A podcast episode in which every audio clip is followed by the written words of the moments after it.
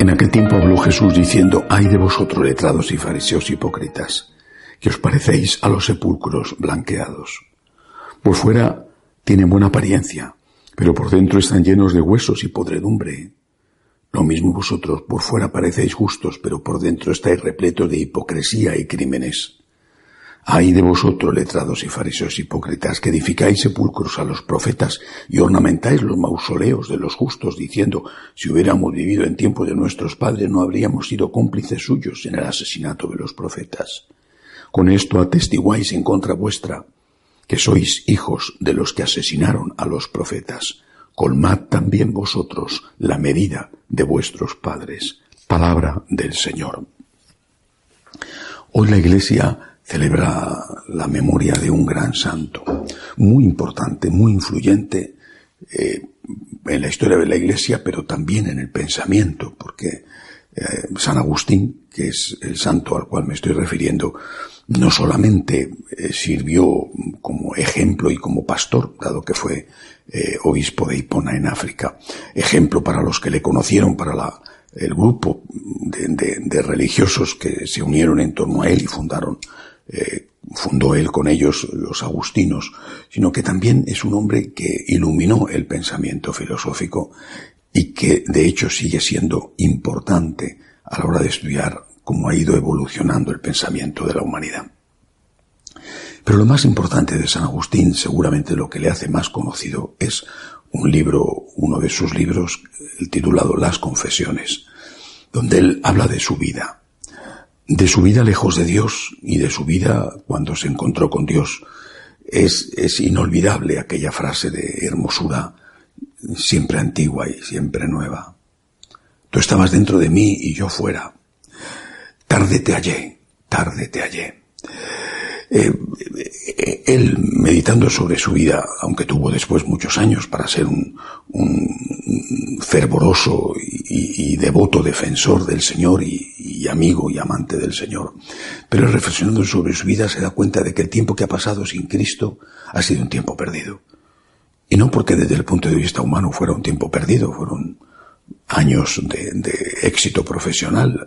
Al contrario, pues cuando se encontró con el Señor, cuando se produjo su conversión, dejó ese éxito profesional para dedicarse por entero a Cristo, eh, a, la vida monástica en un primer momento, hasta que fue elegido obispo contra su voluntad de aquella ciudad de Hipona, no muy lejos de donde él había nacido, en Tagaste. San Agustín es un ejemplo de conversión. Es un ejemplo de aquello tan verdadero de que todo santo tiene un pasado, pero que todo pecador tiene un futuro. El paso entre el pecador y el santo está precisamente en esa palabra, conversión. Conversión. Volver, convertirse es volver. Convergere en el latín, volver. Volver a la raíz, volver al origen, volver al primer amor, volver a la inocencia perdida, volver al encuentro con Dios, volver. Y por eso hay que estar en actitud permanente de volver, permanente de conversión. Volver al inicio, volver a aquel momento, diga San Pablo, en que fuimos iluminados, en que el Señor tocó nuestro corazón, cada uno a su edad, en su momento, con su historia, algunos a veces a través de una desgracia, una enfermedad, pienso en el caso de San Francisco, por ejemplo, o de San Ignacio, en una batalla herido. Otros, el encuentro con una persona que ha sido un instrumento de Dios para tocar su corazón, otros quizá desde la infancia porque han tenido una familia que le ha educado correctamente y le ha hecho desde niño conocer a Dios y amar al Señor. Pero, aunque eso haya sido así, hay que estar siempre en esa actitud de conversión. Volver, volver a empezar, volver. Claro, el problema que se presenta me parece que es bastante evidente, es cómo vas a volver si nunca has estado, o cómo vas a volver aunque hayas estado con el Señor si nadie te ayuda. ¿Cómo vas a volver a Cristo si nadie te recuerda la primacía de Cristo? ¿Cómo vas a volver a Dios si nadie te habla de Dios? ¿Cómo vas a tener sentimiento de culpa y por lo tanto una pequeña posibilidad de cambio si acoges la gracia si nadie te ha enseñado a distinguir el bien del mal? Si te han confundido y te has dejado confundir, si has creído que lo que te gusta es bueno por el hecho de que te gusta o por el hecho de que lo dice el mundo, ¿cómo te vas a convertir? ¿Cómo vas a volver a Dios si no conoces a Dios, si no te hablan de Dios? Por eso, para la conversión es imprescindible que alguien te enseñe el camino. Primero que te hablen de Dios y después que te enseñen el camino. Esa era la labor del sacerdote. La labor del sacerdote, la labor que hizo maravillosamente San Agustín, fue la de enseñar el camino. Él recorrió el camino, si no, no hubiera sido santo, pero enseñó el camino, enseñó el camino correcto.